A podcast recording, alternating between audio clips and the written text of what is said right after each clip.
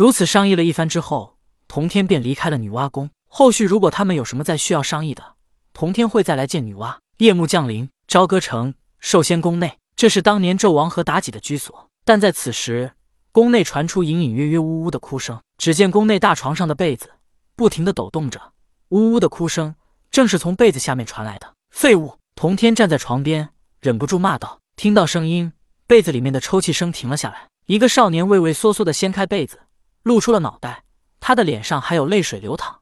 看到床边的人影，少年惊惧的想要大叫，但他突然发现自己根本说不出话。你是五更？少年恐惧，但还是点了点头。我是你母亲的朋友，你不必害怕，也不要大叫。童天道。五更点了点头之后，童天解开了对五更的束缚。五更没有出声，从床上下来之后问道：“我母亲呢？她怎么样了？”“她很好，在海外仙山修道。她让我告诉你，如果想要再见，必是你成为人间之主的那一天。”童天道。人间之主，不，不可能了，永远也不可能了。五更摇头道：“为何不可能？”童天道：“外有二王监国，内有百姓对父王的恨，西岐还有仙人的支持，我商国什么都没有，我能活下来延绵血脉，已经是武王格外开恩了。”五更说道。听到五更如此说，这时的童天微笑点了点头。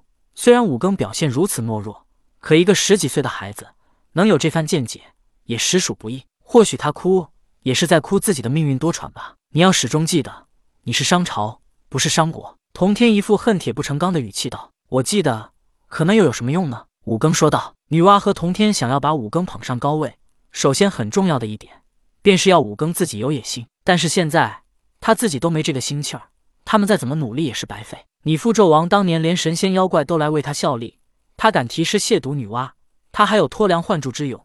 他为了你母亲可以与整个天下为敌。你父虽然好色。”可他敢于逆天，都说虎父无犬子，我看你确实该惭愧的哭。童天道：“先尝教训的是。”五更弯腰行礼道：“嗯，我这次来也是你母亲让我来看看你是否被武王伤害。不过看你没事，我也就放心了。你一定要记得自己身上的使命。”童天说道：“是，仙长，仙长可否将名讳告知？”五更问道：“我名童天，是童天仙长，我一定会谨记您的教诲。”五更道：“童天点了点头。”身影逐渐隐于黑暗中。武王啊，武王，你已经派了二王监国，对我还依旧如此不放心吗？居然还派人来如此试探我，他表演的可真像啊！说着说着，武庚又小声的抽泣起来。父王、母后，而何时才能帮你们报仇啊？童天如果看到这一幕，一定会感觉到自己居然被一个十几岁的少年给耍了。生在帝王家，长在乱世中，武庚的心智根本不是一个简单的少年。他一方面担心童天是武王派人来试探他。可另一方面，又希望他是真的朋友。但无论真假，五更都不能暴露自己内心的真实想法。被人称呼废物又怎么了？五更的哭声吸引了外面的工人。君侯，夜深了，该睡了。工人说道，嘴上说着，心里却嘲笑着，真是个小孩子，哭哭啼啼的，哪里有一点君后的样子？呜呜，我害怕，刚才有人来过。五更揉着眼睛哭道。工人大惊，但看看也没什么事情发生。感觉五更是不是出现了幻觉，便安慰了他几句，然后让五更睡觉了。第二日，五更便找来了管书仙、蔡叔度，他们是监国的二王。五更将昨夜同天道的事情说了一下，那人神出鬼没，来无影去无踪。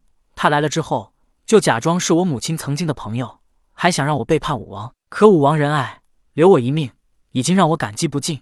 我当时就拒绝了他，他还想对我动手。若不是工人出现，他当时可能就要杀了我。听到五更的话，二王不疑有他，互看了一眼。在殷商的移民当中，确实有一些忠于商朝的，还有那东南北四大诸侯，每镇还统领二百小诸侯。虽然奉武王为主，但也未必安稳。而且武王初得江山，还未稳定下来。此时有功之臣都还未分封，天下还并不是完全的稳定，所以他们决定赶紧向武王汇报这种情况。不只是五更，包括另外三镇大诸侯。也要小心。西岐姜子牙封神之后，便与武王商议分封诸侯的事情。此时，李靖、杨戬、哪吒、金吒、木吒、雷震子、韦护等七人出班上奏。他们七人原系山谷野民，奉师命下山。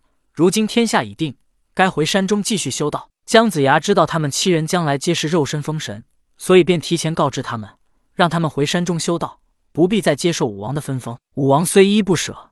但也同意了。送别七人归山之后，姜子牙与周公旦已经拟定了分封名单，武王过目之后，皆照准施行。姜子牙侯爵，辅佐文王、武王平定天下，有大功，封营丘为齐侯，列于武侯九伯之上。武王此次分封亲王、功臣、帝王后裔，共封有七十二国。